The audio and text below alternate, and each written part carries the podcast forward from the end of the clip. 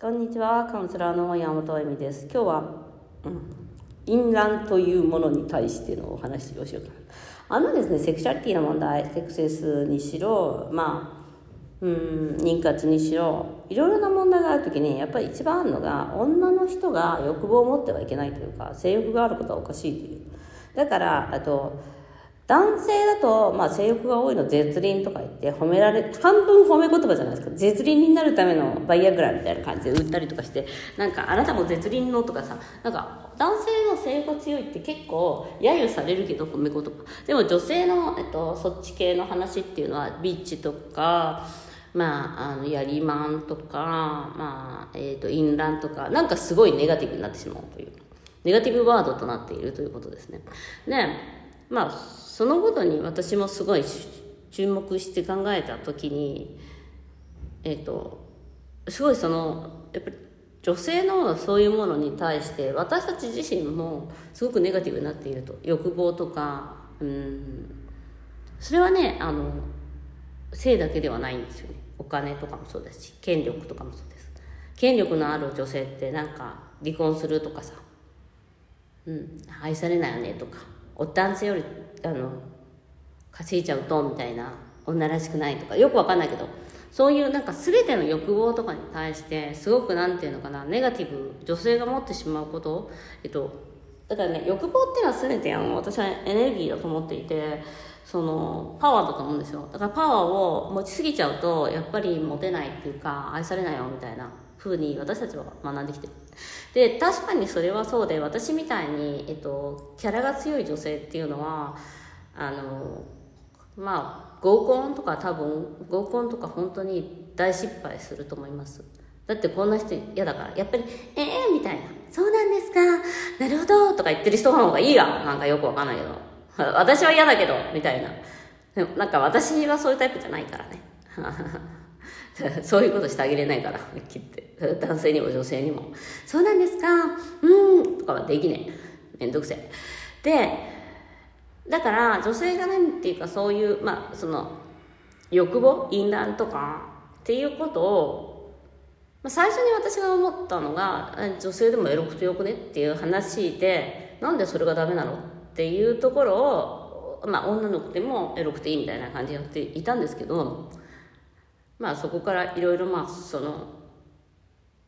本質的なところっていうのはその本当はエネルギーというそのパワーを持ってしまう女性がパワーを持ってしまうことの問題点っていうのがあってそこはやっぱり親のあの親とかその子供の時からの私たちの傷が、えっと、押さえつけられているで押さえつけるのやめちゃうとどうなるかっていうと結構みんな楽しむんですよ。男性との間も楽しむしなんか男性と会話をするのも楽しいとか出てきます。お父さんとのあの隠し取るとあの旦那とうまくいくっていうこともあるし周りの男性に対してもなんかこいつらアホだなっていうのをやめるっていうか。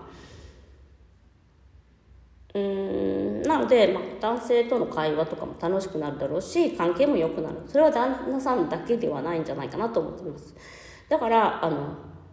なんかもう今さ21世紀になって淫乱とかね恥ずかしいとかやめないみたいな感じなんですよ。私からすると。なんかもう私からするともうネガティブワードじゃないんではっきり言って淫乱って生まれたらというなんか上等やんとか思うんだけど。あとなんか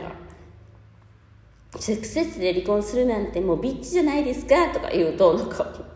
バカにしてんのかって本当に思うんですよ。いやそれってめっちゃ大切なことでしょみたいな。なんか自分をビッチと思われるとかま誰が思ってるのか知んないけど思ってるやつがバカやんって思うだけでなんか私にとってもその言葉がネガティブワードじゃなくなった。その言葉をもう、うん、だからネガティブワードじゃなくなった時点でもう使わなくなっちゃうんですよ。っ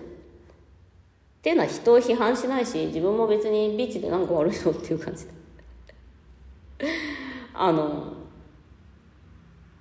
そうですね。だからそのやりまんでなんか悪いんですかみたいな。だからなんかあんまりそういう言葉に対してネガティブと思ってないし、えっとまあ、現例的には使わなくなるっていうかあの、うん、なんかえ？っていう。いわゆるさ大食いの人がさえ？丼3杯大食いって言うの？みたいな感じで。なんかえ？え？あの大盛りとかってあの食いすぎって言うの？みたいな感じの感じで私ももうなんかそっち系のことに対してのなんかその恥ずかしいって思ってること自体がなんか小学生みたいで逆に恥ずかしくないみたいな感じで、大人の女性なら当たり前なんじゃないんですかっていう、もう、え、なんか所長、所長来てなんか、あの、生理来て何年目みたいな感じで言いたいというぐらい、なんかその、40になっても悩んでる私って変態かとかさ、なんかそっちの方が変態やわみたいな感じで、まあ結局その、女性、男性まあそうなのかな、まあ、男性っていうのはちょっとほらあの立てはいいみたいなところがあってその鈍感だしあれだけど女性がそのやっぱりその、まあ、だから男性がねその立たないっていうのは逆に同じような意味を持つんだろうなと思いますね。その男性の性欲が少ないとか立たないとかっていうのってなんか女性のそのビッチと思われるのどうしようぐらいに恥ずかしいみたいなことだと思うんです。まあ私自身がもうそこは抜けちゃったのであのもうまあ世界に向かってですねその発信してることがそのまあ、いろんな場所で発信してることがそっちなので、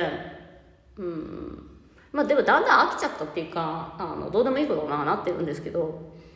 あの、そっちなので、まあ私の場合はやっぱり最初の一歩っていうのは怖かったんだろうなと、怖かったなと思います。最初の一歩っていうか覚えてますね。十何年前にその友達、ママ友に、リアルなママ友にその話をし始めた時に、ちょっと足がすくんだっていう。なんか、でも、話した相手も、み、なんかこう受け、実際は私個人的に話した相手で私はそういうのっていう人はいなかったですね一人も。これすごいなと思った。いやまあ嫌われた相手っていうのは多分いたのかもしれないけど、まあ、ある程度えっ、ー、とのあコンフィデンシャルっていうかその信頼関係がある方に外国人なんで私、まあ、そこの中で話していく中では、まあ、私のこと好きだとか分かってくれてるなっていう人に基本的に話しましたけど初対面とかじゃなくて。でもまあ基本99%というかまあ認め受け入れてくれる方が多かったですね。まあだからエミリーはそう話しても大丈夫なんだなっていうふうになって結構お話を聞くようになったりとかもするようになったしあとなんだろうなうんまあそこが私の強みになっていったっていうのもあるんですけど、うん、世界で一番嫌だと思われることが強みになるのかもしれないっていう感じでまあ自分が悩んだ理由も多分そこだとは思いますね。だから自分がかあのなんとこんなうん誰から求められない自分って恥ずかしいみたいなのがあったから、うん、でもそれはただ単にあの相手の問題であったっていう話で。性欲があることもその異難であることも悪いことではないっていうところを乗り越えた時点でもう世界は変わっていったっていう感じですよね。でそれはレスをえっ、ー、と解消するとかそういうことではなかったなっていうところが私の一番にあのお伝えしたいことかなと思ってますね。うん、なんかやっぱり女で生まれるとそういう風になるんだなって。それはねあのイタリアだからとかアメリカだからとかではないと思いますねやっぱりね。レイプっていうのがある自体で基本基本は男性か女性のレイプなんでレイプっていうのがある自体でやはりそういうふうに女性は、えっと、奪われる性であるというふうに思われるし、えー、そうですね。そうやってうん男女間の違いっていうのを持っていくのかなと。ちょっと悲しい話でもあるんですよ。だからこれって。奪うっていう男性が奪うっていう。だから女性らしくない女性いるじゃないですか。女性らしくないっていうかそのトランスジェンダーの方とかも結構レイプを受けたりとかする確率が高いと言われていてそれはなぜかっていうと男性が「お前女らしくないなんておかしい」とか言ってやられるらしいんですけど結局その役割女性が女性の役割をしないと男性は怒るっていうお前おかしいよみたいな、もうそういうことがちょっと私も嫌になってきた。っていうところでいいんじゃねえのっていう話ですよね、はい、ということで女性が女性の役割をしないそれはそれ今まで思われてたね。つつましやかで性欲がなくて うざということで、今日もご視聴ありがとうございました。今日は女性の性欲、インラーについてお話ししました。またね